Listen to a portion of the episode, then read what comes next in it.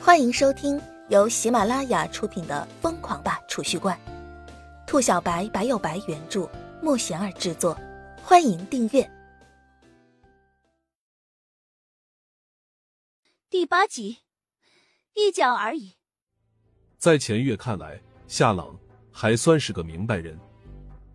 钱月胆敢追求李潇湘，自然有着自己的自信和资本。叶晨这种人。在钱月看来，就是一只蚂蚁，任由自己揉捏，毫无反抗之力。滚！一声轻斥自叶晨嘴中发出，钱月高傲的神情微微一僵，而后一股难以掩盖的怒意，如同火山一般升腾而起。一只蝼蚁也敢这么叫嚣？随着叶晨这个“滚”字发出。原本寂静的走廊瞬间一片哗然，同学们都惊呆了，一个个发出惊呼声，一脸震惊的看着叶晨。这家伙疯了，想被打死吗？不知者无畏啊！他是不知道钱月的厉害，这一家不残废都不行了。前面几个冤大头没敢反抗，都被揍得鼻青脸肿的。叶晨这一次十有八九要被揍进医院了。同学们瞬间发出一片议论声。叶晨完蛋了，这是大伙唯一的想法。就是李潇湘都是一脸惊愕的看着叶晨，而后投来一丝赞许的目光。李潇湘虽然不知道叶晨哪来的底气，但是至少身旁的帅气少年，有着常人没有的骨气和血性，无畏无惧。叶晨，你疯了吗？瞎说什么呀？夏朗整个人都惊了，过了几秒钟方才反应过来。对着叶晨抱怨道：“好狗不挡道，滚开！”叶晨打断了夏冷的话，冷冷对着钱月说道：“叶晨见不得别人一副居高临下、高人一等的模样，他叶小晨受不了那个委屈。如今的叶晨早已脱胎换骨，一只脚已经跨入同学们梦寐以求的舞者世界，又岂会惧怕区区一个学校的散打冠军？舞者与凡人。”才是真正的鸿沟，终身不可逾越。哼，小子，电视剧看多了吧？既然你想自己找死，我就成全你。钱月冷哼一声，整张脸都是怒色，对着叶晨嘲讽道：“他话音未落，右拳已是狠狠挥出，对着叶晨的面门击打而来。这一拳迅速无比，普通人哪能躲得过？”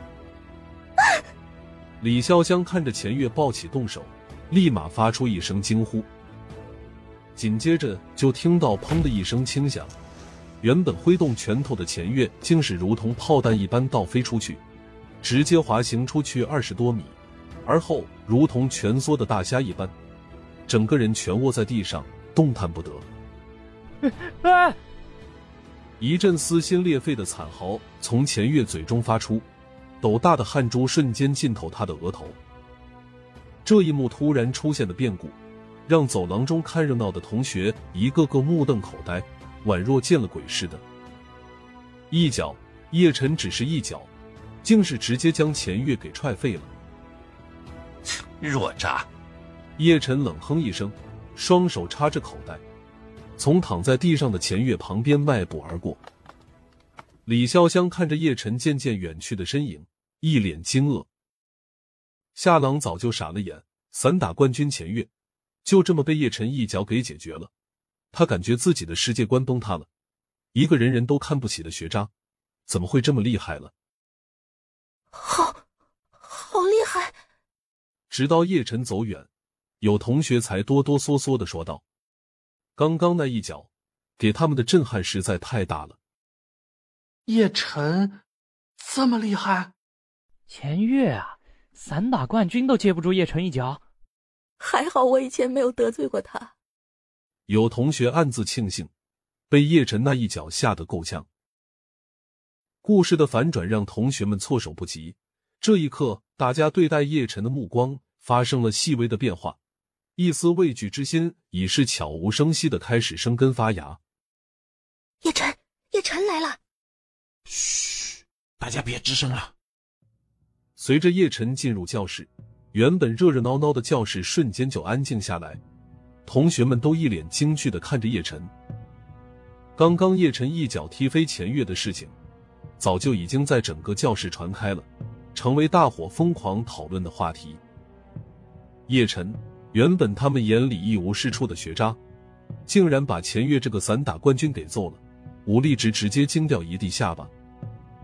此时的叶晨无疑成为了全班的焦点，大伙虽然都不吱声了，但是目光都会有意无意的时不时瞟上一眼叶晨。钱月灰溜溜的被人抬走了，很硬气的没有告诉老师他被叶晨给揍了，被人打了就去告状，这不是他钱月的作风。走廊上的同学们渐渐散去，随着上课铃声响起，第三节课开始了。不过叶晨一脚踢飞钱月这个消息，宛若长了翅膀一样，在全校传播开来。你听说了吗？钱月被一个叫叶晨的家伙给揍了。真的假的？散打冠军被揍了？不能吧？怎么不能？就一脚，叶晨仅仅一脚就把钱月给踹残了。这么厉害啊！上课时候，这样的讨论在各个教室不断上演，一传十，十传百，这让许多没有见过叶晨的同学都很惊奇。想要看一看这个一脚踹飞钱月的猛人到底长得什么样子。只是一节课的功夫，叶晨这个以前无人问津的小人物已然成为全校讨论的焦点。第四节课自习课，没有老师在，同学们又开始活络起来。叶晨吊打钱月这件事情的热度，终究敌不过那些个飞来飞去的黑西装吸引人。大伙又开始讨论起黑西装的事情。